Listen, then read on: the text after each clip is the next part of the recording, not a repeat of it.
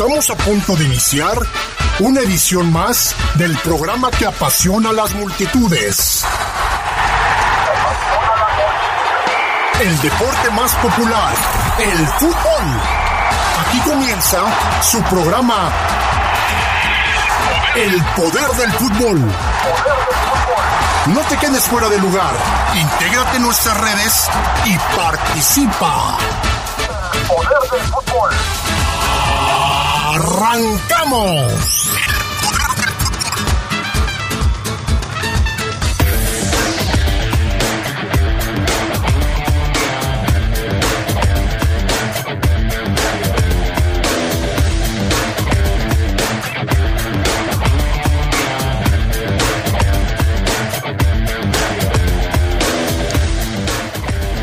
Los Esmeraldas de León se mantienen en la parte alta de la tabla. Sus números similares al del torneo pasado que quedó suspendido.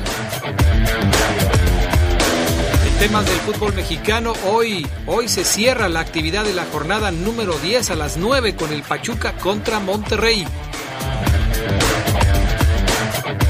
Y en temas del fútbol internacional, Raúl Jiménez anotó su primer gol de la temporada con el Wolverhampton. Esto y mucho más tendremos esta noche en el poder del fútbol a través de la poderosa.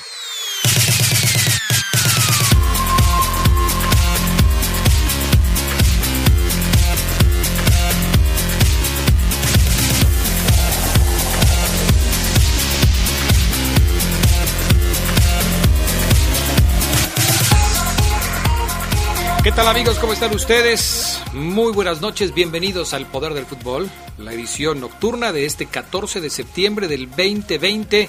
Estamos listos para llevarles a ustedes toda la información que se ha generado hasta el momento. Yo soy Adrián Castrejón, les saludo con gusto y también les doy la bienvenida. Gracias a Brian Martínez en los controles técnicos de la cabina máster, gracias a Jorge Rodríguez Sabanero que está eh, pues en los controles del estudio de deportes, en los audios, y saludo con gusto a Charlie Contreras, que ya está en la línea telefónica. Charlie, ¿cómo estás? Muy buenas noches. ¿Qué tal, Adrián? Muy buenas noches tengas también tú y todos los que nos escuchan en esta edición nocturna del Poder del Fútbol. Una noche, ¿quieres que demos el reporte del clima, Adrián? Porque me parece que está bastante agradable. Pues aviéntate, mi Charlie, pues digo, tú ya que sabes ahí la cuál es la máxima, la mínima, las probabilidades de lluvia, el viento, de qué lado viene y todo ese tipo de cuestiones, pues adelante, adelante. Pues tú sabes que León tiene varios microclimas, Adrián, pero dice aquí que son 23 grados centígrados y que va a llover al ratito seguramente en la noche. No lo dudo, cada que estoy en la poderosa llueve. Ya me estoy acostumbrando a eso, pero bueno, perfecto. Pues vamos a arrancar, mi estimado Charlie Contreras, invitando a la gente a que se reporte con nosotros. 477-773-3620 es nuestra línea de WhatsApp. Ya te estoy mandando la información, mi estimado Brian Martínez, como me la pediste. Ahí la debes tener ya para que puedas este, echarme la mano con el asunto del WhatsApp.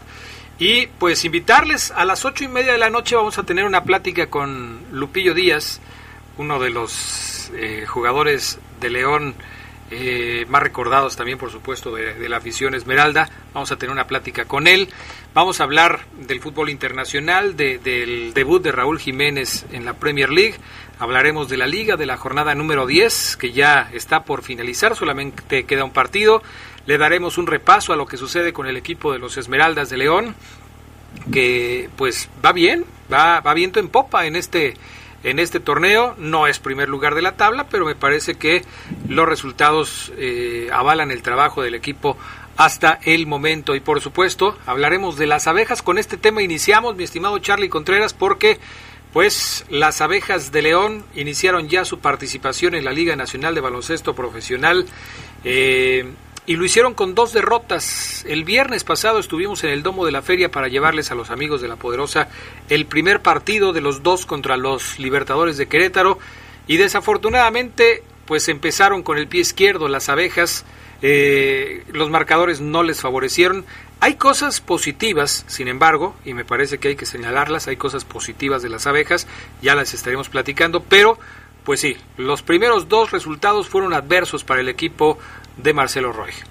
Sí, Adrián, el partido que estuvimos el viernes pasado lo perdieron 107-98 y el segundo 101-97, es decir, no alcanzaron la barrera de los 100 puntos. Sin embargo, como lo destacabas, tuvieron un muy buen promedio de unidades, pese a las dos derrotas. Creo que el equipo demuestra que con las aportaciones de jugadores importantes como el que tanto hemos destacado, Will Spencer, puede tener muchos mejores resultados. Estas dos derrotas lo colocaron en el fondo de su clasificación en el oeste y la próxima serie ya les diremos contra quiénes, pero hay números importantes a destacar, Adrián, porque en el tema de los puntos, bueno, Stedmon Lemon, que fue su rival de Libertadores, promedió 35 en esos dos primeros encuentros. Recordar que se ha jugado dos encuentros para todos en la conferencia, así que Stedmon Lemon es líder en promedio de puntos pero Liron Black, el estadounidense de abejas, a mí me parece el mejor de esta serie, promedió 28 y es el tercer mejor promedio en este en, en la liga después de Juan Guerrero de Correcaminos que tuvo 29.3. Otro tema también a destacar es Black en los rebotes, el segundo mejor promedio de rebotes con 14.5 en estos dos encuentros. Está solo detrás de Eric Dawson de Mineros así que un muy buen promedio de rebotes, lo mismo que Ramos, que Onsi Branch Ramos, que tiene nueve en su promedio y es el quinto mejor en estos dos partidos que han transcurrido. En las asistencias también Ramos se metió a la cuarta posición de promedio de asistencias con cinco, está Donald Sims, Eric Thomas de Soles, Jonathan Machuca de Leñadores y luego viene Ramos. ¿Qué nos dice esto, Adrián? Pues cosas rescatables para el equipo de Marcelo Roy. O sea que no todo lo que se hizo está mal. Evidentemente siempre decimos eso, pero eh, cuando pierdes no eres el peor equipo y cuando ganas tampoco eres el mejor. Hay que encontrar un equilibrio, un balance y me parece que partiendo de estos números además con las aportaciones que ya destacábamos como la de Terrell Nico Carter, también estadounidense que lo hizo bien en sus dos primeros partidos, yo creo que estas abejas tienen una base de la cual despegar y ver un mejor nivel conforme vaya pasando la temporada. Sí, definitivamente. Vemos las zonas, la zona este, la zona oeste. Como ya lo señalaste, se han jugado dos partidos para cada uno de los equipos. En la zona este, Dorados eh, marca eh, pues el primer lugar de la tabla con Leñadores. Los dos tienen cuatro puntos. Después viene Mineros, Plateros, Correcaminos y Fuerza Regia. Llama la atención que Fuerza Regia está hoy en el último lugar del tablero de la zona este. Y digo que llama la atención porque eh, Fuerza Regia siempre es de los candidatos fuertes a ser campeón.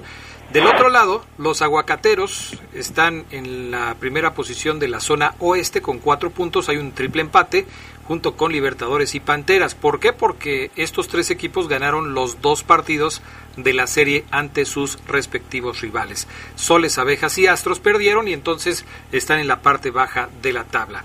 Yo te decía, y lo platicábamos, eh, Charlie, desde el viernes cuando hablábamos de la transmisión de, los, eh, del partido de las abejas, que a mí me pareció que Abejas consiguió una muy buena cosecha de puntos, 98 y 97 puntos.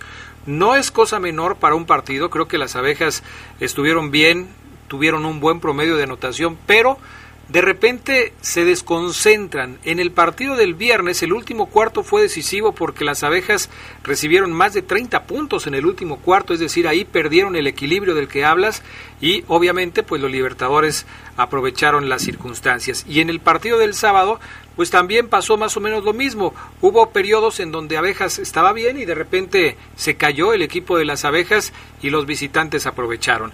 En ese intento por encontrar ese equilibrio, cuando se logre una mayor regularidad, seguramente se van a tener mejores resultados. Y sobre todo cuando abejas ya pueda contar con un hombre que me parece que es fundamental en el roster, que es eh, Bob Spencer, que, que no ha podido tener actividad por un por una molestia, por una lesión, pero que cuando esté listo seguramente le va a aportar mucho a la escuadra de Marcelo Roy. Sí, cuando rozas los 100 puntos, Adrián, pero te terminan sacando el partido de la forma en la que lo hicieron los rivales esta, en esta ocasión Libertadores Abejas, significa que la coordinación defensiva es lo que está fallando, ¿no? Y eso lo detecta Roy Seguramente lo está trabajando esta semana antes de partir a su siguiente serie, que será la primera de visita, por cierto, el viernes el jueves 17 y viernes 18 van contra Astros de Jalisco, que como lo comentabas ya también está en el fondo de esta de la zona oeste, perdió con Aguacatero sus dos compromisos.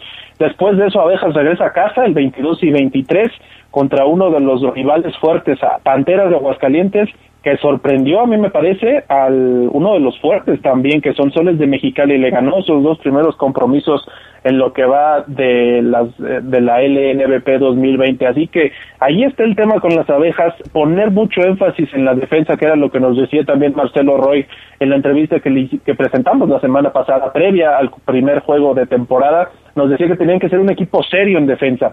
Y esa es la pretensión de Roy y de su cuerpo de, de, asistentes con Santiago Turri y con Alejandra Castillo. Es lo que deben buscar, es lo que deben trabajar y es el objetivo principal o el más próximo para la siguiente serie. Perfecto, bueno, pues ahí está.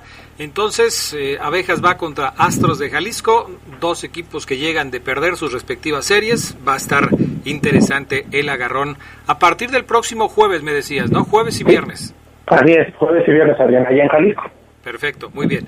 Vamos a ir a la pausa. Les seguimos invitando para que se pongan en contacto con nosotros a través de nuestro WhatsApp 477-773-3620. También lo pueden hacer en nuestras redes sociales, que por cierto tenemos pregunta. Gracias a toda la gente que se ha dado el tiempo para contestar la pregunta y dejarnos sus puntos de vista. Por acá en el WhatsApp nos dicen, hola, buenas noches, para felicitar a todos los locutores del Poder del Fútbol con la fiera, escuchando los, eh, las los felicidades o las felicitaciones, supongo yo, en su día de parte de José. Gracias, José. Muy amable por la felicitación, gracias de parte de todo el equipo del Poder del Fútbol. Vamos a mensajes y enseguida regresamos con más a través de la Poderosa.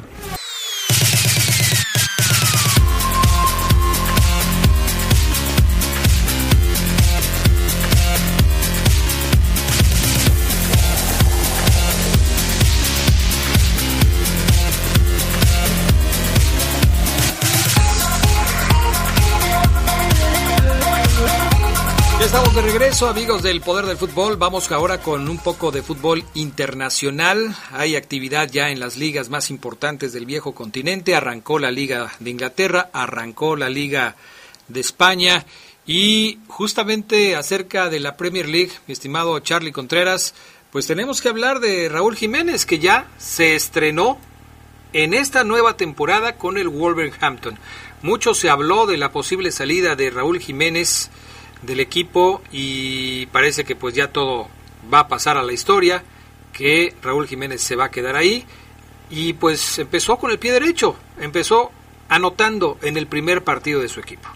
Sí, Adrián, no tuvieron ni que pasar tres minutos para que se eh, debutara como goleador esta temporada. Al minuto dos eh, remató un centro que le llegó desde la banda, me parece con fallas defensivas, sí, del, del rival que es el Sheffield United, a quien le ganaron dos por cero pero sí, Jiménez consiguió su primer gol importante para la confianza, importante para dejar en claro que sigue en buen momento después de la pretemporada corta o atípica que se tuvo en la Premier League. Se estrena después eh, Saiz muy también muy pronto en el juego, es el otro que hace el gol, 2 a 0 se pusieron antes de los 10 minutos y el Wolverhampton confirma que pues tiene al mexicano como el en que encabeza, ¿no? la ofensiva del equipo. ¿Para qué está el Wolverhampton, Adrián, con Raúl Jiménez? Y sobre todo, ¿qué piensa Raúl? Yo no sé qué estará pasando por la cabeza de Jiménez en estos momentos cuando se hablaba tanto de su prácticamente salida, ya sea a la Juventus o al menos a un equipo grande como el Manchester United también en la Premier League. Lo cierto es que cuando empiezas a embalarte, pues dejas de lado todas las críticas que pudieron haber existido, o más bien los dimes y diretes, las versiones, todos los rumores, se echan por la borda cuando empiezas así, ¿no? Con un gol. Sí, pues te tienes que concentrar en lo que tienes, ¿no? Y dejar de, de pensar en cosas que, que pudieron haber sido y no fueron. Yo creo que aquí ya lo que es importante para Raúl Jiménez es concentrarse en su equipo y tratar de hacerlo lo mejor posible. La Premier League inició con los siguientes resultados: triunfo del Arsenal 3 por 0 frente al Fulham, el Crystal Palace que derrotó 1 por 0 al Southampton, Liverpool que en un partido de 7 goles le ganó a Leeds United, el recién ascendido equipo que dirige Marcelo Bielsa. Yo creo, Charlie, no sé qué pienses tú, pero me parece que el, el Leeds United va a ser un equipo guerrero, corrioso, difícil y lo demostraron en su primer partido contra el Liverpool, en donde dieron la batalla y pues perdieron 4 por 3, pero después de hacer un gran esfuerzo y de hacer que el rival también hiciera un gran esfuerzo. Sí, es un histórico de la liga inglesa, Adrián, y sí, yo también lo pienso, con Marcelo Bielsa, el loco, un técnico que se ha ganado mucho renombre allá en Europa, la verdad es que también veo al Leeds United. Curioso eh, lo que comentamos, ¿eh? porque después del partido, del último partido de la fecha 1 que, en el que el Chelsea le ganó 3 por 1 al Brighton, pues el campeón defensor lo bajaron hasta la sexta posición, no está siquiera hoy, después de una fecha y también con otros rivales por jugar, en puesto de Europa League. El Arsenal encabeza la clasificación, seguido del Leicester City y del Chelsea, que le ganó, como decimos, 3-1 al Brighton, pero ahí están los primeros resultados de la Premier, recordando que los equipos de Manchester no entran en actividad hasta posteriormente por su actividad en la Champions y en la Europa League eh, de finales de temporada pasada. Sí, definitivamente. Bueno, y hablando del fútbol de España, también hubo actividad. Eh, empezó la liga, la liga, como se le conoce, la liga de España, y hubo resultados interesantes, aunque no jugaron los principales equipos. No jugó Barcelona, no jugó Real Madrid, Jugó el Betis de Andrés Guardado y de, Diego Laines, pero sin el Principito y con solamente unos minutos para Diego Laines. La buena noticia es que ganaron. El Betis, que también estaba estrenando técnico en la persona de Pellegrini, consiguió el resultado de manera agónica prácticamente, pero se llevaron el triunfo y consiguieron festejar en su presentación en la Liga de España. Buena presentación. Dicen algunos, Adrián, que en México exageramos la actuación de Diego Laines, que ingresó no más de cinco minutos. Lo cierto es que yo vi buenas impresiones, sobre todo en redes de, periodistas, de, aficionados del Betis, en las primeras jugadas del mexicano esta temporada. Participó, de hecho, en la jugada del gol y esto creo que eh, pinta bien porque le sienta confianza con Pellegrini, un técnico que si lo ve y le da continuidad, puede encontrar un revulsivo, un buen revulsivo, a lo mejor no va a ser titular inmediatamente, pero sí viniendo desde la banca te puede aportar otras situaciones. Y también en España, bien, pues eh, ya jugó el Celta de Vigo con Néstor Araujo los 90 minutos, empató 0 por 0 ante el Eibar, más resultados de la Liga Española que terminaron el día de ayer. El Granada le pegó 2-0 al Athletic de Bilbao, el Osasuna 2-0 de visita al Cádiz, la, el Valladolid y la Real Sociedad igualaron uno a uno, mismo marcador que el Villarreal y el Huesca, y el Valencia le pegó 4 por 2 al Levante. Es la fecha 1 de la Liga Española. Oye, malas noticias para uno de los mexicanos que están participando en el fútbol de Europa. Eh, Gutiérrez va a tener que ser operado y va a salir de la actividad del equipo. Digo que es una mala noticia porque pues no le ha ido muy bien, ¿no? Durante su participación en la Liga de Holanda y ahora se presenta este problema que seguramente pues lo va a mantener fuera de las canchas durante un buen rato. Sí, por lo menos una semana, Adrián Eric Gutiérrez, ojalá se recupere pronto, lo necesita para rehacerse de esa confianza de, de, minutos además y que pueda ser una pieza importante en el PCB. Y del otro lado, el Ajax también ya debutó, o sea, Edson Álvarez lo hizo y jugó todo el partido, ganó su equipo 1 por 0, esta me parece una buena noticia para el mexicano, su equipo se quedó con 10, pero alcanzaron a solventar. Álvarez que volvió a jugar de mediocampista, creo que esto es un poquito la nota, Adrián, jugar en el medio campo después de lo que habíamos visto, eh, lo habían alternando, no sabían la temporada pasada en qué posición se desempeñaba Edson Álvarez. Ahora le dan esa confianza, responde y con 10 hombres logra sacar un buen resultado para el primer triunfo también en el arranque del Eredivisie holandés. Es, un, es una buena noticia, eh, hay comentarios eh, en donde se elogia por parte de sus compañeros el trabajo de Edson Álvarez y seguramente esto lo llenará de motivación. La nota de este domingo, de este fin de semana, fue allá en Francia el pleito en el que se enfrascó Neymar con un jugador rival. El equipo de Neymar, el Paris Saint Germain, perdió frente al Olympique de Marsella un gol por cero, pero eh, independientemente de que este resultado es, es por supuesto ya una nota, una nota importante porque hacía muchos años que, que el Olympique de Marsella no le ganaba al Paris Saint Germain.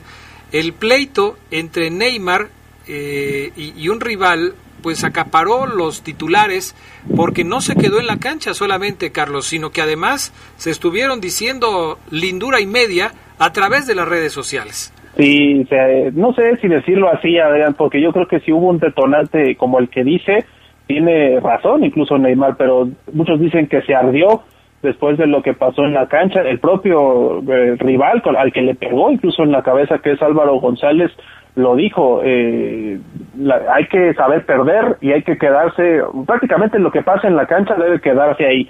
Lo cierto es que Neymar lo llevó a las redes sociales, siguió profiriéndole algunas palabritas, eh, insultos incluso, lo llamó prácticamente cobarde y racista por este insulto que le dijo que en la cancha mono eh, se fue expulsado Neymar, hubo cinco tarjetas rojas en el partido y el brasileño dice, pues sí, a mí me castigan de esta forma, pero a él qué le hacen, ¿no? Es tanto lo que se insiste en la UEFA, en la FIFA, con las campañas, que sí creo que va a haber una investigación seria contra González. Habla también de suspensiones importantes para Neymar, de al menos siete partidos, y de González podrían llegar hasta diez. O sea, esto no es tema menor, un insulto racial en estos tiempos, sobre todo en estos tiempos que sabemos que la FIFA se ha propuesto esta campaña, ¿no? Contra todo lo que tiene que ver con el racismo. Sí, ya de por sí el tema de los insultos es, es eh, un tema caliente, un tema que, siempre levanta mucha polémica. ¿Qué me dices, mi estimado Charlie, de la forma en la que varios futbolistas, después de, de regresar a la actividad, a las canchas en diferentes partes del mundo, y te digo, en diferentes partes del mundo porque lo hemos visto en todos lados, en México, en Francia, en España, eh, este fin de semana en España, en Inglaterra, en Alemania, se encaran en los partidos, ahí se les olvida lo de la sana distancia, se les olvida lo del cubrebocas, uno entiende que para jugar pues se tienen que quitar el cubrebocas, pero cuando se están diciendo todo lo que se dicen y están a menos de 5 centímetros el uno del otro, salpicándose cualquier cantidad de cosas, ¿dónde quedó la sana distancia? Sí, muchos dicen es que tienen sangre en las venas y cuando les hierve, pues se ponen ahí. Pero sí, me parece que eh, debe existir más conciencia y además más eh, una mejor aplicación de, de la disciplina por parte de los árbitros, ¿no? Porque si tú ves que esto se va a dar, pues evítalo llega inmediatamente a separarlos para que no para que se, no se violen los protocolos porque hay un tema delicado todavía de salud sobre todo en Francia en España donde hay rebrotes importantes de, la infección del covid y, yo sí creo que tienen que poner mucha atención con este tema como ya lo hizo por ejemplo la NFL que les recordó a sus jugadores y a técnicos que cuando no estén jugando usen el cubrebocas. Sí caray. Bueno son cosas que todavía se están dando. Siguen llegando mensajes, por acá nos dice 477-648, etcétera. Eh, no me da su nombre. Adrián, buenas noches. Un cordial saludo para ti, para todos los compañeros en cabina y los que se encuentran en casa. ¿Quién llega mejor para el clásico? ¿Chivas o América? ¿Y qué pasa con el León que de repente tiene minutos buenos y otros minutos malísimos? Para ti, Charlie, ¿quién llega mejor al clásico? ¿El América o las Chivas? Híjole, Adrián, sí creo que Chivas, ¿eh? Porque tiene rato sin perder, América no convence, no no levanta tampoco su nivel futbolístico, empató con el Toluca del Chepo de la Torre, el que me parece debía ganarle, pero no encontró el fútbol y tampoco encuentra buenos momentos de sus individualidades, que era lo que lo había sacado a flote, así que yo me voy con Chivas que llega mejor. Bueno, aunque América está en la parte alta de la tabla y Chivas todavía sigue abajo, ¿eh? Sí, sí, sí, son cuatro puntos de diferencia, ¿no? Los, de la clasificación. Incluso ganando Chivas no va a alcanzar a la América. Sí, no, no lo va a hacer. Pero bueno, eh, esto puede ser debido al tema del colchoncito que tiene el América de los primeros partidos. Eh, obviamente le pega el último resultado que fue el empate frente al Toluca y Chivas, pues esa victoria frente al Necaxa los debe tener muy contentos después de haberle ganado al equipo del profe Cruz.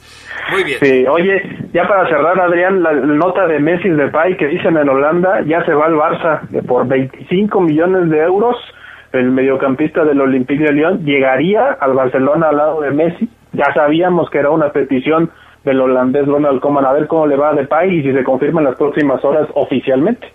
Memphis Depay, compañero de Lionel Messi, a partir de la próxima temporada en España. Bueno, de esta que ya empezó, aunque el Barcelona todavía no entra en actividad. Pues A mí me parece que es una buena contratación, ¿no? Aquí no solamente se trata de que lleven a un buen jugador, sino se trata de que encaje en el sistema del técnico y que se lleve bien con los compañeros porque pues de eso depende que pueda tener buenos resultados. Así es, ojalá por el bien del Barcelona que muchos quieren ver en ruinas, yo creo que no, yo creo que nunca es bueno ver a un histórico del fútbol español así de mal como se despidió la temporada pasada. No, porque además yo creo que el Barcelona pues seguirá contando con un Messi que tratará de seguir eh, haciendo crecer su leyenda en el fútbol de España. Gracias, mi estimado Charlie Contreras. Gracias. Mañana empieza la Libertadores, lo repasamos en el poder del fútbol despertino. Saludos a todos. Perfecto, gracias Charlie. Vamos a pausa. Cuando regresemos vamos a platicar con Lupillo Díaz. Usted lo recuerda muy bien, jugador del conjunto de los Esmeraldas de León. Volvemos.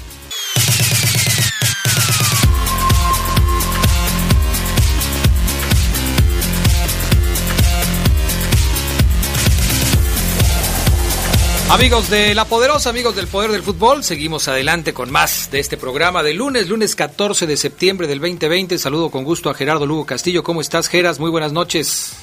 Adrián Casejón Castro, buenas noches a la buena gente del Poder del Fútbol. Aquí dándote un feliz inicio de año porque hoy comenzaron a jugar los Steelers. Bueno, ya, ya luego platicaremos de, de esas manías que tienes, Gerardo Lugo Castillo.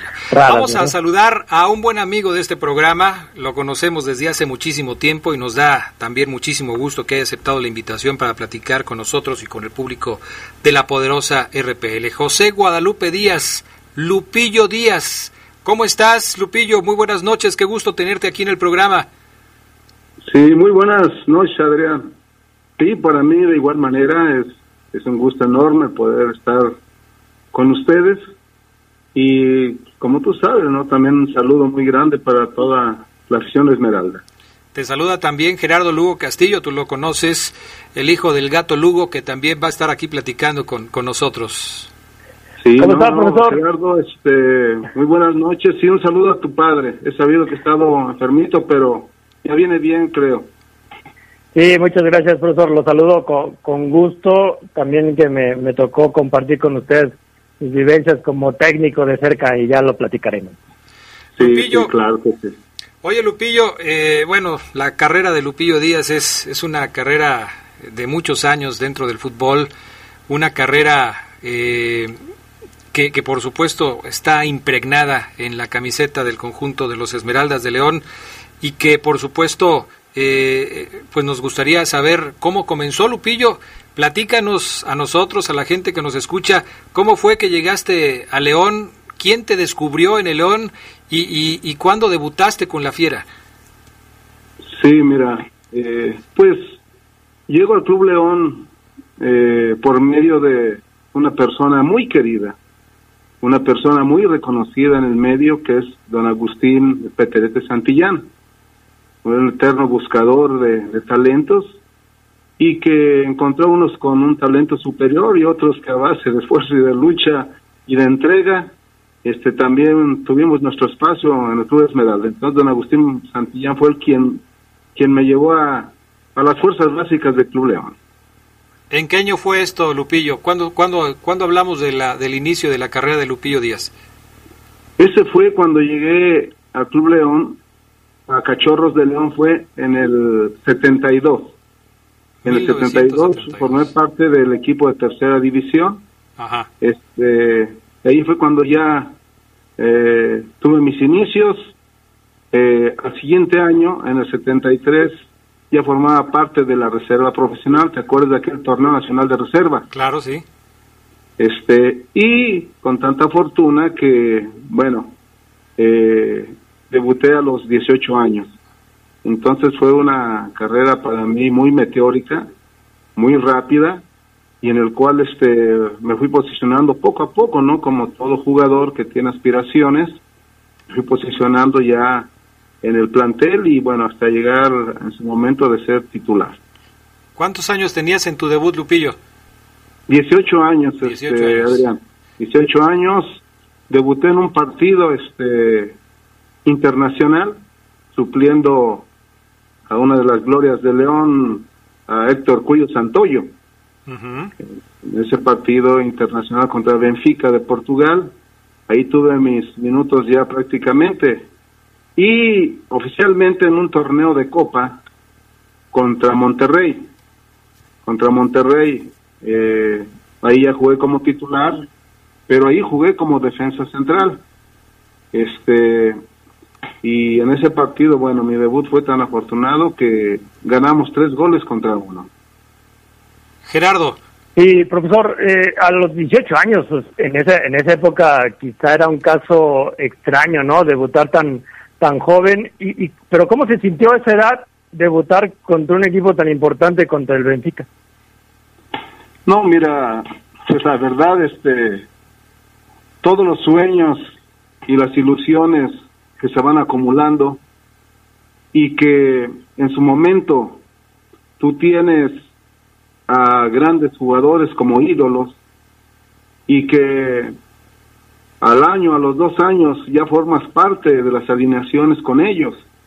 Entonces te dan una gran confianza, te dan una gran confianza porque en los setentas, pues como tú has de saber, Gerardo lo has de saber, este, el Club León tenía un plantel este riquísimo y un fútbol, bueno, como todo mundo lo conoce, siempre ha sido el sello del Club León Fútbol que decían en ese tiempo que toca, toca, destroza y mata, con grandes jugadores. Entonces, siempre el Club León se ha caracterizado por, por tener grandes planteles y con un fútbol este de mucho toque, de, de, de mucho ritmo.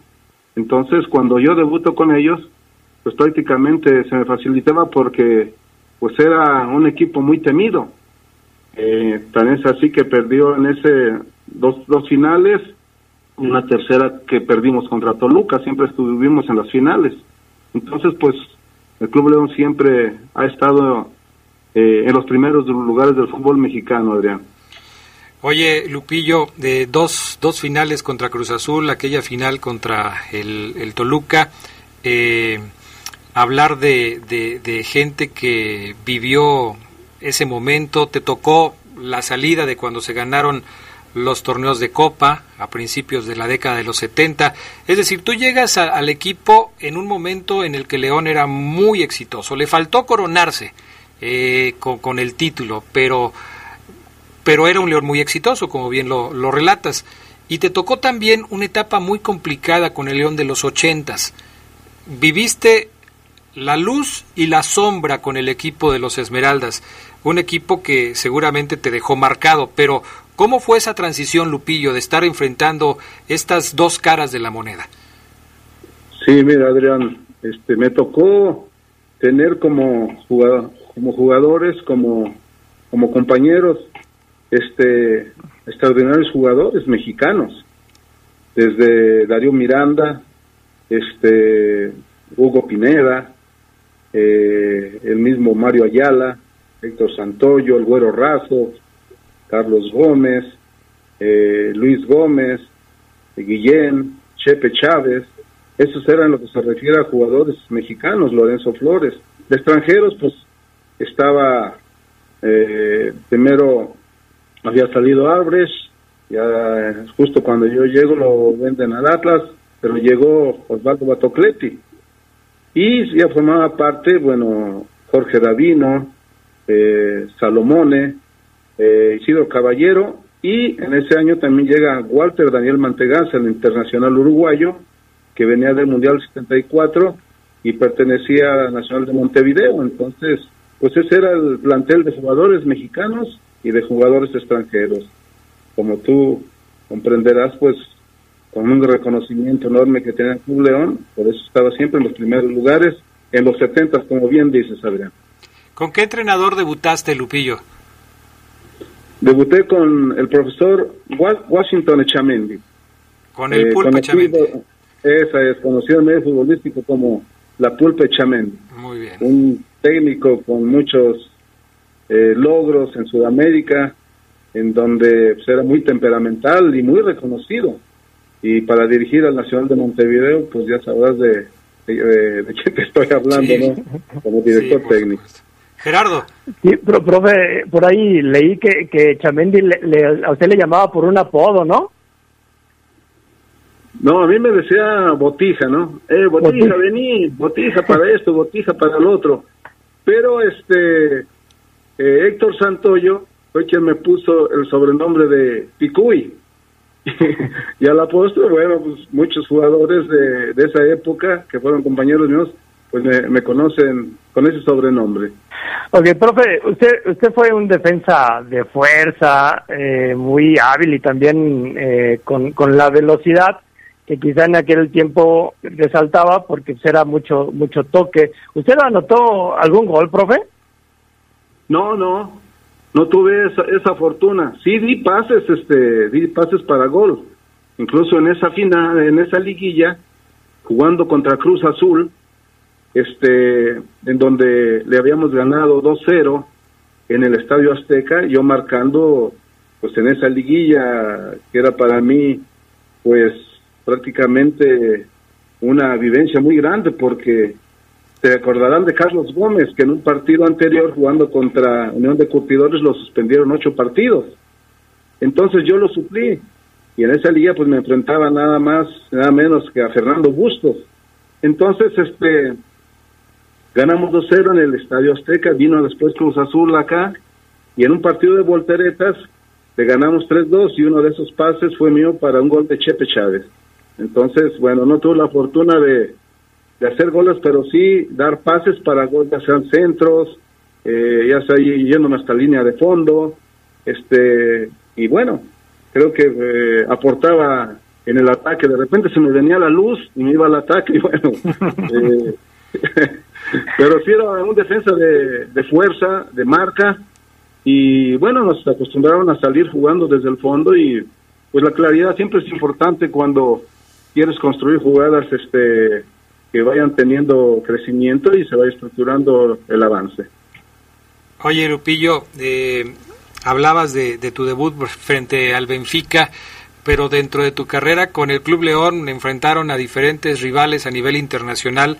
Ahora con esto de las redes sociales se hacen virales luego muchas fotografías eh, que antes quizás no se conocían tanto y hay una en donde apareces junto a Diego Armando Maradona en un partido que jugó el conjunto Esmeralda contra el Argentinos Juniors. ¿Y, te acuerdas tú de ese partido? Sí, como no me voy a acordar, pues ya para finalizar me expulsaron. Fue un partido... ¿Qué hiciste, Lupillo? pues ya sabes, ¿no? Que se calientan los ánimos y íbamos ganando tres goles a dos. Era un partido, este, pues, eh, muy bueno, donde venía pues el jugador más importante ya en ese momento, que era Diego Armando Maradona. Él venía prácticamente de ser campeón del mundo con la selección juvenil y ya previo al Mundial del 78 pues era la figura máxima. Y nos enfrentamos a Argentinos Juniors, en donde pues, era la estrella rutilante de, de ese equipo. Entonces fue un partido pues muy bonito porque lo ganamos con dos goles de Luisito Gómez. El marcador este fue 3-2 final y al final, bueno, pues dentro de todo pues yo yo salí expulsado. Y esa foto que tú dices, pues estábamos nosotros este pues quién no se quería tomar una foto con con esa figura, ¿no? Que iba en plena efervescencia. Entonces yo estaba a un lado y llegó Luis Gómez con su sobrinita y le digo a Luis, anda Luis, tú primero. Y me dice Maradona, no, anda, anda, vení, vení y me pongo junto a él. Y, esa foto fue la que, la que, bueno, es la que aparece porque yo tengo una donde estoy con él este, solamente, como todos eh, otros jugadores también se la tomaron. Pero él en ese momento, cuando le digo a Luis, no Luis, tú primero, me dice, no, no, anda, vení, vení, vení. Y bueno, me puse al lado de él y por eso aparece en muchas de las revistas y fotos esa foto tan conocida, Adrián. Oye, eh, Lupillo, en ese momento, cuando tú te estabas enfrentando a Diego Armando Maradona, luego cuando te sacaste la foto y todo lo demás, ¿te imaginabas el alcance que iba a lograr, que iba a alcanzar Diego Armando Maradona a nivel internacional? ¿Lo imaginaste en algún momento? No, no, yo creo que nada, ni nadie se lo imaginaba. Es más, en uno de sus libros, Diego Armando Maradona tampoco él esperaba eso él dice que de repente le dieron una patada en el culo y se puso en lo más alto donde nadie ha llegado. Entonces ni él se lo imaginaba. porque cuando cayó en desgracia, eh, todo el mundo lo acusaba y decía que como una figura, que como una estrella, que como un jugador que debe ser ejemplo, y dice, es que yo estaba en lo más alto, y yo volteaba a mi derecha y no veía nada, volteaba a mi izquierda nada, miraba hacia el frente y nada, miraba hacia atrás nada. Entonces, ¿quién me puede decir qué se debe hacer cuando estás en lo más alto? ¿Quién te puede aconsejar? Y yo con mis pocos años, pues, ¿qué iba a saber? Y desgraciadamente, bueno, me tocó esa desgracia y con la situación que viví de la, de la droga, pero ni él, ni él esperaba que iba a llegar a esas alturas, ni a ser tan reconocido, y un tipo sumamente carismático que como tú sabes, todo mundo quiere estar con él. Claro. Eh, se habla de, de presidentes, de ministros, de califas, de jeques árabes, este, hasta su, su, santidad este, Juan Pablo II, de presidentes. No, no, no, imagínate qué relevancia alcanzó Diego Armando Maradona y que hasta la fecha tiene un poder enigmático que, que todo el mundo quiere estar con él o todo el mundo habla de él. Qué diferente verlo en ese momento, Lupillo, a verlo cuando llegó, por ejemplo, a dirigir a los Dorados de Sinaloa, ¿no? Ya muy desgastado físicamente, con dificultades para caminar, para hablar. Eh, ¿cómo, ¿Cómo cambian las cosas en, en unos años? ¿Cómo de estar encumbrado en lo más alto, de repente pagas a veces el precio de, de algunas malas decisiones? Sí, sí es cierto. Por eso, pues la vida te da muchas enseñanzas y muchas veces en cabeza ajena, pues se aprende mucho. Entonces Diego, eh, sí, uno como lo conoció y para mí es un jugador importantísimo, yo lo admiro mucho, yo lo quiero mucho y te da tristeza de que le haya acontecido eso y que no lo proteja la gente que está a su alrededor, porque ha pasado tantas cosas alrededor que se aprovechan de su situación, pero que sí sirve para para ver como bien se dice, ¿no? Le dicen muchos, le dijeron que era el mejor, que era el único, que era el mejor Dios de toda la historia y que era Dios.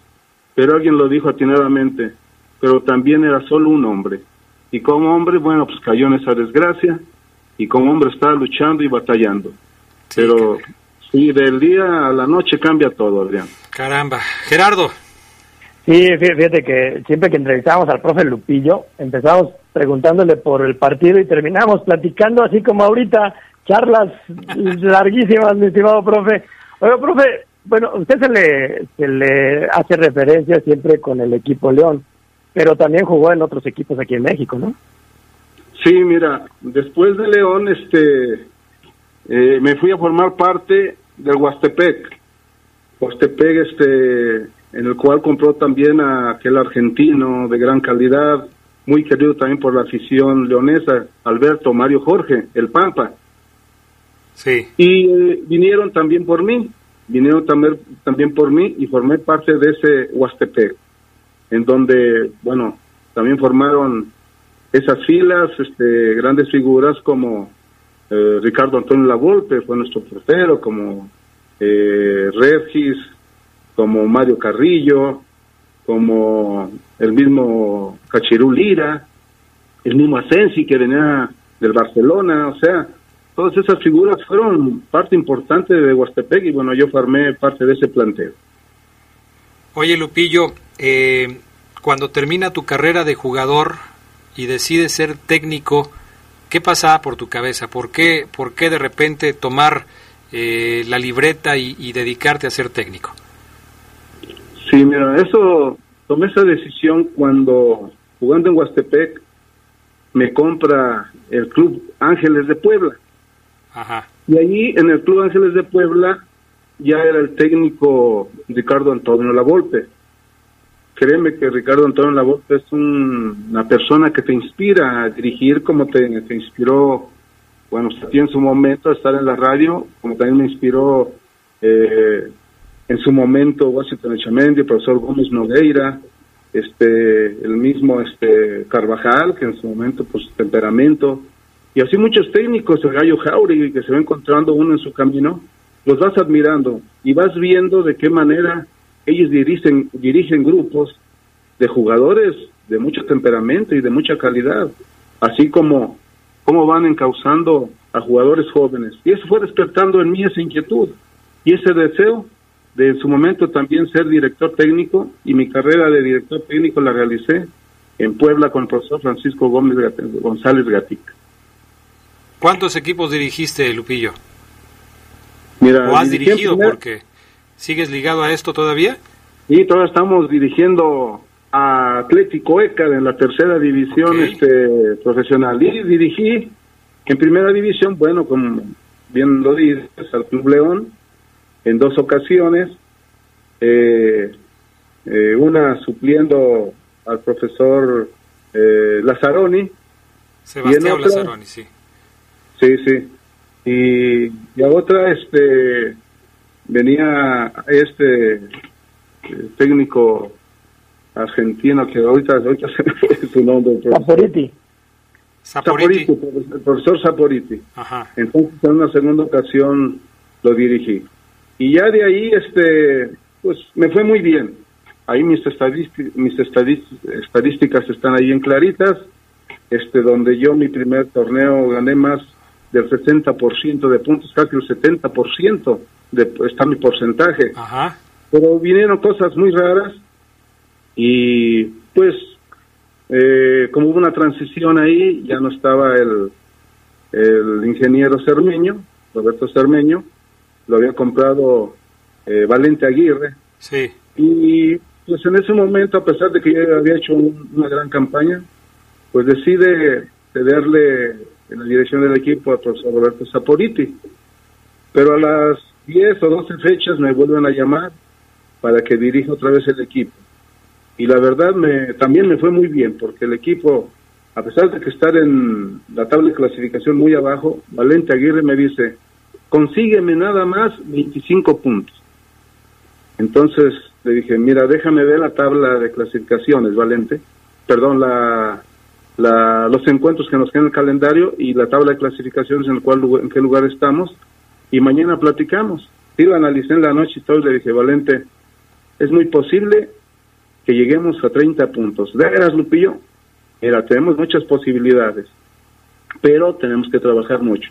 Hicimos 31 puntos, Adrián. Ah. Ahí el porcentaje para aquello del descenso pues se elevó mucho. Entonces, pero otra vez vino una situación, fuimos a Brasil, hubo una situación ahí de Valente que se pelea con Tita, vamos a Brasil por para traer una figura que él decía que pues era necesaria porque pues, Tita como todo el mundo lo conoce, muy querido, o había sido una figura en el Club León, y vamos por Paliña jugó centro delantero del Scratch de Oro de jugaba para Sao Paulo. Y bueno al regreso pues nombran me nombran como director técnico pero también a la par con Wendy Mendizábal y le dije a Valente mira Valente el director técnico soy yo. Nunca y tú bien sabes que el plan de trabajo que te entregué antes de Saporiti o que te entregué ahora fui yo como responsable. Así es que mejor mira yo me hago un lado él estaba con Memo Lara, con Memo Lara yo había tenido una diferencia porque me quería imponer un jugador y le dije que no. Y como él lo llevó como secretario técnico, pues al final de la temporada no sé qué carajos hizo. El chiste es que le cambió el modo de, ver las cosas conmigo a Valente Aguirre y bueno, yo me fui. Y fue cuando llegó de ahí Mendizábal y bueno, ya eso es una historia, ¿no? Que, que está ahí pero en cuanto a resultados, bendito sea Dios, con el Club León me fue muy bien. Eh, Gerardo Lugo. Eh, sí, fíjese, profe, que, que había un jugador que estaba muy agradecido con usted, porque me contó que cuando era prácticamente un niño, usted lo debutó y fue Daniel el Borita Alcántar, que después tardó, después de, que usted lo, lo, ocupó en la cancha, tardó años en, en llegar, ¿no? Pero qué buena anécdota y, tantos jugadores que también le viven agradecido, profesor. Sí, mira, yo debuté muchos jugadores. Yo debuté a Borita Alcántar, debuté, debuté a Landy Pérez, al mismo Adrián Martínez le di el espaldarazo final, a los hermanos Reza, este, al José Sandoval, este, bueno, debuté muchísimos en el poco tiempo que estuve con el Club León y muchos de ellos hicieron una carrera, este, la verdad, eh, relevante de admirarse. Y Posteriormente me encontré después al Borita Alcántar también, pero ya lo tenían ahí en el fondo, con lo querían sacar del Club León y lo querían mandar no sé a qué equipo. Y yo dirigía la Unión de Curtidores, me invitó Valente Aguirre, y él no lo consideraba, y un día hicimos una concentración para un partido amistoso contra León que dirigía Carlos Reynoso y lo incluía él. No, no sabes la que se armó. Llegó un ingeniero García, que quien había metido a Borita Alcántar, si él estaba fuera, y le dije, no, no, aquí el director técnico soy yo y el que armó el equipo soy yo. Pues no lo querían a Borita Alcántar. Y yo lo, yo lo registré en, en, en, esa, en con Unión de en la segunda división. Al siguiente año lo suben al Club León y lo compra, lo quiere comprar la América en 400 mil dólares para que un lateral como Borita Alcántar dieran 400 mil dólares por un lateral y no lo quiso vender Valente Aguirre. Entonces no estuve equivocado como gracias a Dios no me equivoqué en muchas cosas y otras, bueno, pues también, ¿no? Pero esa es una anécdota muy importante para Daniel Alcántara, un jugador con unas condiciones impresionantes. Es más, ahorita que me imagino que todavía está corriendo y no se cansa. ya lleva tres vueltas al metro. Va, a estar, va a estar como el Pueblita Fuentes. sí, sí, sí. Oye, Lupillo, pues qué agradable, eh, qué agradable charla la que hemos tenido contigo. Eh, yo recuerdo cuando nos tocó compartir micrófonos en el poder del fútbol hace ya muchos años. ¿Cómo llegó la invitación de don Pepe para, para llegar a la poderosa, Lupillo? Ah, no, don Pepe, créeme que Dios lo tenga en santa gloria. Una excelente persona. No, no, qué calidad humana de, de Pepe. A mí me estimaba mucho y igual, siempre hubo reciprocidad. Y él un día, estando yo aquí en casa, entró una llamada y me dice, oye Lupillo, mira, soy Pepe, este, es que es que Ramírez te quiero invitar aquí acá. Ah, no, cómo no, Pepe, con mucho gusto. Y ahí fue la manera como llegué, llegué con ustedes, ¿te acuerdas, Adrián? Sí, claro, claro. Fueron algunos años que estuvimos compartiendo micrófonos en el poder del fútbol. Pues yo tenía poco tiempo de haber llegado también aquí a La Poderosa y la verdad me dio mucho gusto el, el compartir micrófonos con, con, un personaje como Lupillo Díaz. Lupillo, eh, a nombre de nuestro director general, eh, el licenciado Esquerra, hijo de don Pepe, eh, pues queremos agradecerte que nos haya cedido estos minutos para platicar de tu vida, de tu trayectoria, de cómo ha sido Lupillo Díaz como futbolista, como técnico, como persona. La verdad nos da muchísimo gusto que hayas aceptado esta invitación y ojalá que pronto podamos eh, nuevamente hablar de estos temas que a todos nos apasionan, que es que están relacionados, por supuesto, con, con el mundo del fútbol. Lupillo, muchas gracias.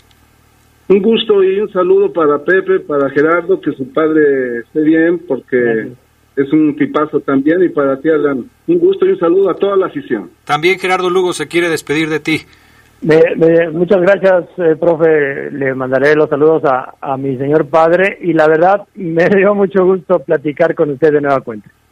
Ahí estamos a sus órdenes y también un gusto compartir y estar con toda la afición que sigue mucho a toda esos que portan la playera Esmeralda. Perfecto.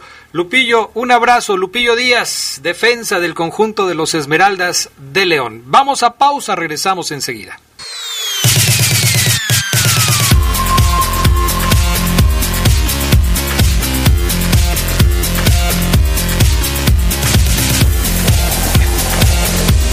Pues ya estamos de regreso. Eh, vamos a seguir con el programa de hoy, jornada número 10 que está a punto de terminar. Gerardo Lugo Castillo, le damos un repasito a la jornada y luego platicamos de la fiera, ¿no? De los verdes que pues eh, ganaron y ganaron bien frente al equipo de los Gallos de Querétaro. ¿Te parece? Ok, adelante. Bueno, pues vámonos con lo que sucedió este viernes en el Necaxa contra Chivas, triunfo del equipo del Guadalajara. Eh, el equipo de Chivas estaba empatando el partido, pero con un gol de Alexis Vega sobre el final del encuentro lograron llevarse la victoria. Qué frustrante debe haber sido para el profe Cruz y para los Rayos el no haber sacado por lo menos el empate frente a las Chivas de Bucetich. Sí, no, y sobre todo que Anigacha se había puesto adelante y parecía que iba a tener una buena aparición de local el profe Cruz, pero vino otra vez Antuna y al minuto 93 Ernesto Alexis Vega pues anota un gol de fuerza, de convicción, metiéndose al área, haciendo un tiro cruzado y nada más se veía la tristeza en la, en la cara del pro. Pues sí, definitivamente. Eh, un partido difícil para Necaxa y Chivas pues eh, consiguió una victoria que me parece le llega bien previo al clásico contra el América porque los motiva ¿no? para seguir adelante. Juárez le ganó 1 por 0 al equipo de la Franja, al Puebla, este Puebla que sigue dando eh, unas de cal por otras de arena, de repente un buen partido, luego va a la frontera y pierde contra el equipo de Bravos de Juárez, y me parece que el equipo de Gabriel Caballero poco a poco va levantando, ¿no? Sí, no, no, no es un mal, mal equipo, eh, ha jugado, ha jugado bien, quizás los resultados no le habían caído, pero ya está en la posición nueve, ya está dentro del repechaje, ahí yo creo que donde Caballero está satisfecho con lo que están haciendo sus Bravos. También el, jugó el, el, Atlas contra el equipo de Mazatlán. El marcador terminó uno por uno. Resultado final: Renato Ibarra hizo el gol por parte de los rojinegros. Y eh, pues el conjunto del Atlas me parece que deja escapar dos puntos jugando como local. Si hay rivales a los que les tienes que ganar, son a rivales como el Mazatlán, que está en la parte baja de la tabla. Sí, no, y también le podemos decir lo mismo al Mazatlán. Si hay rivales a los cuales le puedes ganar, es es al Atlas, ¿no? Posición 13 y 14, ambos con 10 puntos. Así es. Bueno, los Tigres le pegaron 2 por 0 al Santos. Yo, yo platicaba hoy por la tarde con, con el Charlie eh, de, de lo que es este portero del equipo de la comarca que la verdad tiene muchas cualidades. Carlos Acevedo es un gran portero, pero se equivoca también a veces de manera increíble.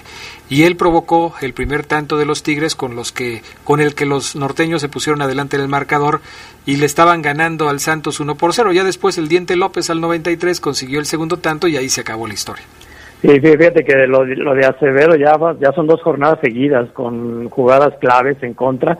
En la jornada pasada pues se dijo mucho, no, bueno, es, es un errorcito, es un, es un chavo, se está consolidando, pero ya influir en dos resultados negativos, oigan, pues sí, ya es para pensar. Y los Tigres que poco a poco empiezan a, a, sumar el empate de media semana contra León, la victoria frente a Santos. Ahí va el conjunto del Tuca Ferretti que ya, como lo hemos dicho en otras ocasiones, pues suele empezar un poco flojo, pero que después va retomando el camino. El América y el Toluca, partido que llevamos a través de la Poderosa, terminaron uno por uno. Las Águilas del América dejaron vivo al equipo del Chepo de la Torre. Gol de Viñas al 19 y después Artiaguín, que remata entre las piernas de Pacomé Ochoa, logró el gol del empate. Ganó oxígeno puro el Chepo después de este empate frente al América en el Azteca. Sí, y el que lo perdió fue Miguel Herrera, que, que sigue sin convencer, no, no, no logra hilar jornadas exitosas y bueno, aunque se mantiene dentro de los cuatro primeros, pero sí llega quizá anímicamente mermado a lo que va a ser el clásico. Los Pumas siguen imparables. Ayer le pegaron tres goles por cero al San Luis en la cancha de Ciudad Universitaria. El equipo de Lilini sigue invicto. ¿Quién lo iba a decir cuando al principio de la temporada dijeron que Lilini, el encargado de las fuerzas básicas, iba a hacer cargo de los Pumas? Muy pocos pensaron que iba a tener una temporada como la que está teniendo Pumas, ¿eh? Sí, no, y, quizá por San Luis, bueno, lo de Mauro Quiroga, caray, oye, lo, trajiste para hacer goles, pero no en contra, o sea, un autogol, y, creo que San Luis sí, sí pinta frío y todavía se lesiona uno de sus mejores jugadores como, como es Ramiro González. Sí, definitivamente. Bueno, también en esta jornada pues el triunfo de Tijuana que, perdón, la derrota de Tijuana que pierde frente al Cruz Azul, dos goles por uno, empezó ganando, el equipo de Cholos terminó perdiendo. Cholos se enteró de casos positivos de COVID horas antes del duelo contra Cruz Azul y yo creo que esto también les pegó a los de la frontera, ¿no? Eh, entre los positivos, además de cuatro futbolistas, estaba el técnico Pablo Guede. Sí, y siempre cuando un equipo no, no carbura todavía en el torneo, es importante tener al, al, técnico en la banca, ¿no? Faltaban nueve minutos para que se terminara cuando Jonathan Rodríguez otra vez apareció y volvió a sentenciar una victoria para la máquina que lo ubica como el segundo lugar. o sea que fue una cruz azuleada, pero a la inversa. Fíjate que en este torneo se está hablando mucho de eso, ¿no? Que ya la, la cruz azuleada ya está siendo positiva. Vamos a ver si, si le funciona de aquí al final del torneo. Bueno, y hoy por la noche están 0 por 0 todavía Pachuca y el equipo de Monterrey. Así están las cosas. Dicen algunos mensajes que nos están llegando. Vamos a leer los mensajes de la gente del auditorio. 477-773-3620. Adrián, saludos. Soy Axel. ¿El partido de León contra Pumas llama más la atención que el clásico? Esta pregunta pues, resulta interesante, ¿no, Gerardo Lugo? Porque el partido entre León y Pumas va a ser el partido del 1 contra el 3 de la tabla de posiciones. Y el América contra las Chivas va a ser el partido del 4 contra el 5 cuál será más atractivo para, para los aficionados, sin meternos en que le vayas a León o le vayas a los Pumas o a la América o a, las Chivas, si tú eres un amante del fútbol y tienes que escoger un partido, solamente un partido para el fin de semana, ¿cuál escoges? No, me, quedo con el de los felinos, León, Pumas, porque se enfrentan, es un equipo que, que tiene la calidad de, de invicto, y que, y que es el super líder ante el, otro equipo que yo creo que es el que maneja mejor la pelota en, en la primera división, ¿no? Entonces yo, yo creo que este partido es, es sumamente atractivo porque si gana Pumas también se empieza a despegar, ¿no? Bastante, es de los, de los partidos que eh, se les dicen de cuatro puntos. Sí, yo, yo estoy de acuerdo con Axel y contigo. A mí me parece muy atractivo ese partido de, de, León contra Pumas por lo que están demostrando estos dos equipos en la cancha. Si bien es cierto, hemos comentado y lo vamos a hacer un poco más adelante lo de, lo de León, que todavía le falta por ahí pulir algunos detalles, es evidente que con lo que están mostrando Pumas y León, están por encima de lo que están mostrando Chivas y América. Esto queda clarísimo, me parece que es evidente. Y desde luego, pues el, partido que para mí también llama más la atención es el que enfrenta a los felinos en este duelo del próximo fin de semana. Por acá nos llegan más comentarios. Dice Adrián, buenas noches, te felicito. Gracias, gracias por tus comentarios. Eh, dice que me recuerda haberme escuchado, uff, hace muchos años. Cuando yo empezaba en esto con don Bernardo de la Serna, dice en paz descanse, eh, gracias, pues no voy a decir todo lo que dice porque ya me apenó, pero gracias, dice felicidades a todo el grupo de La Poderosa que es de lo mejor y eh, pues los felicito a todos. Gracias, no me da su nombre, terminación 9409, ojalá que me dijeras tu nombre para agradecerte eh, estos comentarios. Yo le paso el saludo a todo el equipo de trabajo de, La Poderosa, por supuesto, que, que, nos acompaña todas las noches. Por acá otro, dice Adrián, buenas noches, que si le podemos preguntar al profesor Lupillo Díaz si recuerda al jugador Arturo Fuentes, que creo que debutó con él o fue compañero ya en el León. De antemano, muchas gracias. Bueno, ya se nos fue Lupillo Díaz, pero en cuanto tengamos la oportunidad se lo, se lo preguntamos con, con muchísimo gusto. Eh, por acá, lo que sí les pedimos es que no nos manden mensajes de audio porque no los podemos escuchar. Entonces, más bien por aquí, si nos pueden escribir, se los agradeceremos. ¿Cuántas veces le ganó al Unión a León en una temporada? Esa tú te la debes saber, Gerardo Lugo. ¿Cuántas veces le ganó el Unión a León en una temporada? ¿En una temporada? Sí. Bueno, si, me dan chance lo investigo exacto. te, dejamos tarea, ¿eh? Ya, ya me dejaron tarea, ¿no? Pero bueno, fue, fue una rivalidad bastante importante que empezó con un 4-4, nada más así. Fíjate que soy yo, esa es una de las cosas que yo lamento, que, que hoy no, eh, que no haya un clásico como el que se vivía en esa década de los 70 entre, entre León y el Unión de Curtidores. Y, y de veras que lo lamento mucho porque quienes los vivimos eh, sabemos de qué estamos hablando y, y era un clásico lleno de, pasión, eh, en donde los jugadores eh, daban el todo por el todo en la cancha, había una rivalidad impresionante entre los dos equipos y, la, la, ciudad se partía, la ciudad se dividía en dos, quienes apoyaban al Curtidores, quienes apoyaban a León. Era una rivalidad hermosa la que se vivía en aquellos tiempos entre el León y el Unión de Curtidores. Tú, tú lo viviste, yo lo sufrí, Adrián, porque si perdía la Unión era la carrilla entera toda la semana, ¿eh? Y bueno, ya cuando ganaba el Unión, pues sí me, desquitaba bastante. No, ya ni me imagino cómo llegaba el gato Lugo a la casa después de perder contra el León, ¿no? No, no, llegaba, abría la puerta y todos a correr, a, meterse a la cama, ¿no? Pero ¿qué tal qué tal cuando le hacía la diablura el curtidor de León? No, no, no, sí, sí, era, era otro rollo, ya sea en la Martinica o en el Estadio León se vivía bastante bastante bonito aquel aquel ambiente. Por acá otro este Otro comentario, hola, buenas noches. Mario Reyes Aviña, excelente entrevista, Lupillo Díaz, cómo olvidarlo, de las glorias del equipo León. Saludos, sigan haciendo este tipo de entrevistas. Lo vamos a seguir haciendo.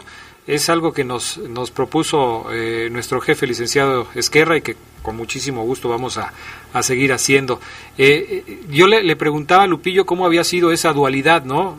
Gerardo, época de los setentas, cuando él empieza, un equipo eh, acostumbrado a pelear finales, está en la parte alta de la tabla, a, a, ser protagonista. Y un equipo en la década de los ochentas siempre, siempre con la sombra del descenso, con problemas económicos, con, con muchas dificultades. Eh, ¿cómo, ¿Cómo cambiaron las cosas en unos años? Sí, no, a Lupillo le tocó esa parte romántica de León y, de un buen fútbol, de ese uniforme bonito, de, de solo tener el escudo y ese verde verde profundo, ¿no? Que, que vestía la, la fiera y a reserva de la temporada 84-85 que llegó el León a la semifinal, eh, pues sí fue una década, la verdad, de, de, claros oscuros. Por acá nos escribe también nuestro buen amigo Gabriel Andrés, tú lo conoces, Gerardo Lugo dice dos preguntas. ¿Debe haber un límite de infectados por parte de la liga para no jugar? Ayer se vio muy mal ese encuentro con tantos infectados y hoy Boca, que viaja con enfermos y hasta podrán jugar. Y otra, ¿el León debe tener más miedo de Pumas o viceversa? Saludos al gran Geras Lugo y también a ti Adrián, gran programa. Gracias Gabriel Andrés. Pues es que, no sé, no está reglamentado Gerardo Lugo. Hay, hay ciertos acuerdos entre los equipos, la misma liga, pero no hay una reglamentación. ¿Debería? Pues yo creo que sí, ¿no? Sí, no, pero se acordó al principio del, del torneo que así fueran los positivos que, que tuvieron equipos, se jugaba porque se jugaba. Uh -huh. Y lo, lo que, que dice el Gabo... Lo que han lo hecho que... es posponer algunos partidos, sí, ¿no? Pero ya sí, últimamente sí. ya no se han pospuesto, sucedió en las primeras fechas. Sí, ya no, ya no, y ahorita ya es cumplir con el, con el calendario. Lo comentábamos, Adrián, que igual pueden jugar con, con chavos de, la, de las inferiores, pero se va a tener que jugar, ¿no? Y lo que dice el Gabo, Adrián, el Gabo es felino desde claro. que nació. Pues, sí, yo eso. lo sé. La pregunta de Gabriel tiene jiribilla. Sí. Tiene jiribilla, él es seguidor de los Pumas. ¿Quién le debe, quién le debe temer más, León a Pumas o Pumas a León? Yo te diría que le debe tener, temer más Pumas a León, porque León va a ser local y que porque Pumas expone el invicto este fin de semana contra la Fiera, ¿eh? Y bueno, no fin de semana, inicio de semana, porque es el próximo lunes. Pero ahí sí, se expone el, el, invicto.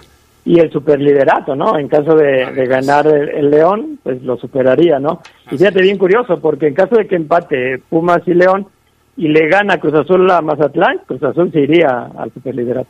Así es, recuperaría un liderato que ya tenía. Bueno, vamos a la pausa, enseguida regresamos con más del poder del fútbol a través de la poderosa.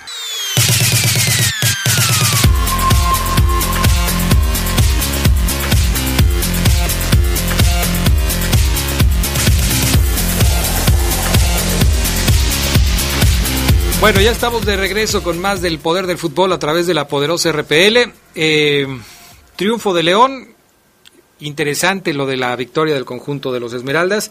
Una cosa queda clara, Gerardo Lugo, a León le sienta muy bien la corregidora, ¿no? Sí, no, desde que llegó, desde que regresó a la primera división, ha sido como su segunda casa, Adrián. Un León que, que, que juega bien, aunque ayer tuvo ahí ese, ese pequeño bachecito al inicio del segundo tiempo, pero lo que fue el primer tiempo dominó de, de forma completa a unos gallos que no sabían por dónde.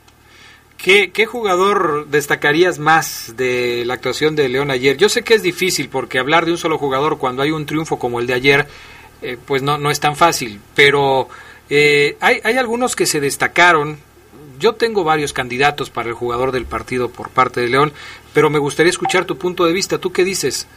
Fíjate que, que aun cuando quizá el número de goles que anotó Emanuel Gigliotti eh, puede, influir en, en, esta decisión de elegir al mejor de León, yo creo que eh, para mí Luis Montes, ¿no? Porque alguien tiene que generar eh, la reacción, Adrián, y ese tuvo que haber sido Luis Montes desde que inició el partido tomó las riendas del equipo hizo una muy bonita asistencia para Ángel Mena en el primer gol y cuando vio que el equipo se venía abajo retomó aire y empezó a jalar a la gente Mm, tiene una facilidad Luis Montes que además está en un momento espectacular dentro de su carrera deportiva. Eh, lo hemos venido diciendo y cada semana lo volvemos a repetir porque me parece que Luis Montes es, y estoy de acuerdo contigo, el jugador más importante que tiene León en este momento. Si pudimos ser testigos de una mejoría del equipo del medio campo hacia adelante porque vimos a un Nico Sosa que siguió batallando, que siguió peleando, que tuvo dos opciones de gol aunque no pudo meter ninguna. Si hablamos de un Gigliotti que, que, que, después de desaparecer en el primer tiempo apareció en la complementaria para dar primero el empate y después el gol de la victoria. Si hablamos de un avión Ramírez por el lado izquierdo que se logró conjuntar muy bien con el medio campo Esmeralda, con Aquino, con el propio Chapo. Si hablamos por la derecha con, de, de un Mena que también poco a poco va mejorando su nivel de juego, eh, tenemos que eh, decir que el, el, hombre que es el común denominador de todo este movimiento de, de, León hacia adelante es el Chapo Montes, porque él funciona tanto para abrir el juego por izquierda como para abrir el juego por la derecha, como para recuperar una pelota, como para proyectar un pase largo frontal. Y, y es, eh, digo yo, en este momento es indispensable el Chapo Montes en lo que está haciendo el equipo, ¿eh? Y, y, todavía yo sigo viendo más peligroso a, Luis Montes cuando le liberan de esa parte de, tener que apoyar en la recuperación, ¿no? Y yo creo que viene, le viene bien a León el hecho de tener ahorita en estos momentos aquí no en, en la cancha, porque es un jugador que te cubre muchos metros y que eso le permite a Luis Montes enfocarse de lleno a, a lo que es la ofensiva y sobre todo en momentos como los que vivió ayer la Fiera cuando el Gallo lo remontó. Vamos a escuchar un poquito las palabras de, de Nacho Ambriz que habló después de, del partido en su conferencia de prensa. Dijo, por ejemplo, que pues a León le ha costado trabajo este torneo, pero él mismo lo dice, no solamente a León, sino a todos. El audio número 24, mi estimado Brian Martínez, para escuchar al técnico de la Fiera.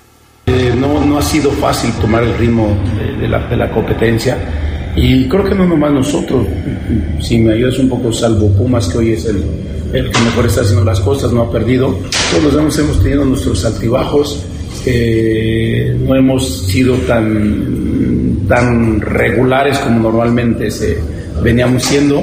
Eh, por lapsos vamos bien, pero por lapsos no. Por lapsos el rival también nos supera y, y, y nos hace ver mal. Y después, bueno, como bien dices tú, reacciona el equipo bien y vuelve a tener ese, ese, otra vez ese buen fútbol. Pero algo, algo tenemos que hacer, Paco. El, el lunes que viene tenemos eh, un partido importantísimo contra el líder y, y, tenemos que mejorar, tenemos que mejorar en rendimiento, tenemos que mejorar en esa parte futbolística que, que teníamos y que nos daban eh, buenos dividendos. Oye, eh, qué bueno que Nacho Ambriz esté consciente de que hay cosas que el equipo tiene que mejorar. Eso a mí me parece excelente de Nacho Ambriz, que, que esté eh, con los pies en la tierra y que sepa que hay cosas que no, que no están funcionando bien todavía. Pero nadie le niega a, Nacho y al equipo eh, el hecho de que han hecho un gran trabajo. Dice, nos ha costado trabajo, pero yo en la tarde te decía, comparando la tabla de posiciones de este León del Guardianes 2020 con el del Clausura 2020, los encontramos con la misma cantidad de puntos en la misma cantidad de partidos. ¿Qué quiere decir esto, Gerardo? Que a final de cuentas el León mantiene una regularidad muy importante en su funcionamiento. Sí, no, y desde el clausura 2019, Adrián, el León ha, mantenido eh, este, esta cosecha de, de, puntos. Pero si te fijas, Jan Brice, y, y, bueno, al menos yo, yo lo interpreto y lo noto así, en los últimos dos, tres partidos ya se ha notado en sus, declaraciones más exigente con su equipo, ¿no? yo creo que él sabe que estamos entrando a, una etapa donde ya también los errores le pueden costar caro, le pueden costar un lugar importante en la tabla. Y, y yo ya noto en las declaraciones de Andrés más exigencia hacia, hacia sus jugadores. Sí, y es normal porque viene, viene la, el cierre de, del torneo en donde todo mundo aprieta. Y aquí lo importante, que, que me imagino que es lo que está buscando el conjunto Esmeralda, Gerardo, es pues terminar en los primeros cuatro de la tabla para evitarse el tema del repechaje. La competencia indica que eh, a partir de este torneo y durante los próximos tres años, los equipos que terminen del 1 al 4 van a clasificar de manera directa y los equipos que clasifiquen del 5 al 12 van a pelear una recalificación. Entonces, pues obviamente al pelear una recalificación corres el riesgo de quedarte fuera antes de tiempo. Y podemos iniciar una polémica así de esas que de repente salen de la nada.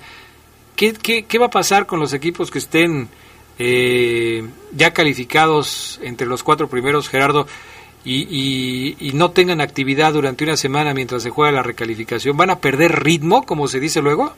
No, no, yo, creo que ya a esas alturas los equipos eh, no, les pasa nada si, si descansan una, una semana, ¿no? Y yo creo que eh, malo, por ejemplo, cuando ganabas en el ascenso un torneo y para el siguiente torneo no calificabas a la liguilla y tenías que esperar, ¿no? Todo, todo tres semanas para volver a jugar una final por el ascenso que le pasó a, León. Eh, pero yo creo que en una semana no pasa nada, ¿no? Y más si llegas así al, nivel o al andar en el que están Pumas, Cruz Azul, León, pues yo, yo, creo que no, no tiene por qué eh, afectar. Bueno, algunos otros comentarios de la gente eh, por acá nos están pidiendo eh, un saludo a mi suegro, dice papá grande, que dice que recuerda bien los partidos entre León y el Curtidores en la Martinica con Santoriki, el Sábana Rivera, con el León estaba el Curio Santoyo. Saludos a toda la afición verde y blanca, que ya estamos ansiosos del partido contra Pumas. Mi suegro y mi esposa, pumistas. Yo soy Orgullo Panza Verde, soy Juan. Saludos, Juan. Por acá mm, me dicen también o nos dicen felicidades para todos los de la Poderosa. Mi pregunta es para ti, Adrián, para Gerardo Lugo. Eh, ese 4 a 4, ¿en qué año fue? Y si fuera el Estadio León. Yo me acuerdo vagamente, gracias. Saludos atentamente, Javier. A ver, Geras Lugo. ¿en sí, fue en la temporada, en la fue en 1974, en la temporada 74-75, donde el, el, Unión llega a la primera división a manera de, invitación y los dos equipos a partir de, esa, de, esa, de ese torneo pues, fueron dos torneos, tres, los que se calificaron y en esa liguilla, que ya lo hablaba el profe Lupillo, lo recordaba hace unos momentos, pues tanto el Unión como el León estuvieron muy cerca del título. De hecho, el Unión quedó como tercer lugar. Buenas noches, Adrián, Gerardo, todo bien, todo juegan bien cuando se acoplan, pero para mí el Chapo se pone la camiseta. Pero jugaron bien, soy Miguel y siempre los escucho. Hasta ahora me animé a poner mi comentario. El avión también está agarrando juego. Y que se cuiden los Pumas, porque gana León. Perdón, Gerardo Lugo. Ah, no, es que te puso Hugo arriba, entonces ah. ya, es Lugo, Lugo. Ya. Adrián, buenas noches. ¿Regresará Meneses y Joel Campbell al cuadro titular contra Pumas? Saludos a mi hijo Marcos. Me ganó la pregunta, Adrián, me ganó la pregunta. Esa te la iba a hacer. ¿La de Meneses y Campbell? Sí. Saludos a mi hijo Marcos Aguilera, que los escucha en Guadalajara de parte de Javier Aguilera. Saludos. Pues mira, fue una decisión táctica o técnica, como dice eh, eh, Nacho Ambriz, el haber dejado fuera de la convocatoria a Joel Campbell y a, a, Meneses. ¿Qué motivó a un técnico, a un técnico como Nacho Ambriz a dejarlos fuera? Sería interesante saberlo, ¿no? No sé si basa su decisión en el estilo de juego del rival, es decir, en este caso, en el estilo de juego del Querétaro. Y no sé si bajo su perspectiva sean más necesarios para este partido contra Pumas Campbell y Meneses. Para poderte responder esa pregunta, yo necesitaría saber qué, qué fue lo que eh, eh, motivó a, Nacho Ambriz a dejarlos fuera de la convocatoria, porque si nos atenemos al trabajo que hizo el avión Ramírez, yo te diría que tendría que seguir como titular. Sí, no, y, y quizá lo entenderíamos en un jugador como Campbell, que igual tuvo su oportunidad como titular, pero no convenció. Pero a mí todavía se me sigue haciendo raro el hecho de, de, tener a Meneses no en la banca, fuera del fuera del, del partido. ¿no? Fue muy, muy rara esa situación. En fin. Amigos, llegamos al final del programa de hoy. Como siempre, queremos agradecer el que nos hayan acompañado. Se nos acabó el tiempo. Eh, gracias, mi estimado Gerardo Lugo Castillo. Mañana estaremos nuevamente en contacto. Así es, Monterrey va ganando 1-0 y ganaron mis Steelers. ¿Qué es eso de los Steelers? Órale, pues. Ninguneando a todo aquel que no sea 49 de San Francisco. Muy bien, gracias Gerardo Lugo. Buenas noches. Gracias, buenas noches. Gracias también a Brian Martínez, a Jorge Rodríguez Sabanero. Yo soy Adrián Castrejón. Sigan disfrutando de la programación de la poderosa RPL. Muy buenas noches y hasta pronto.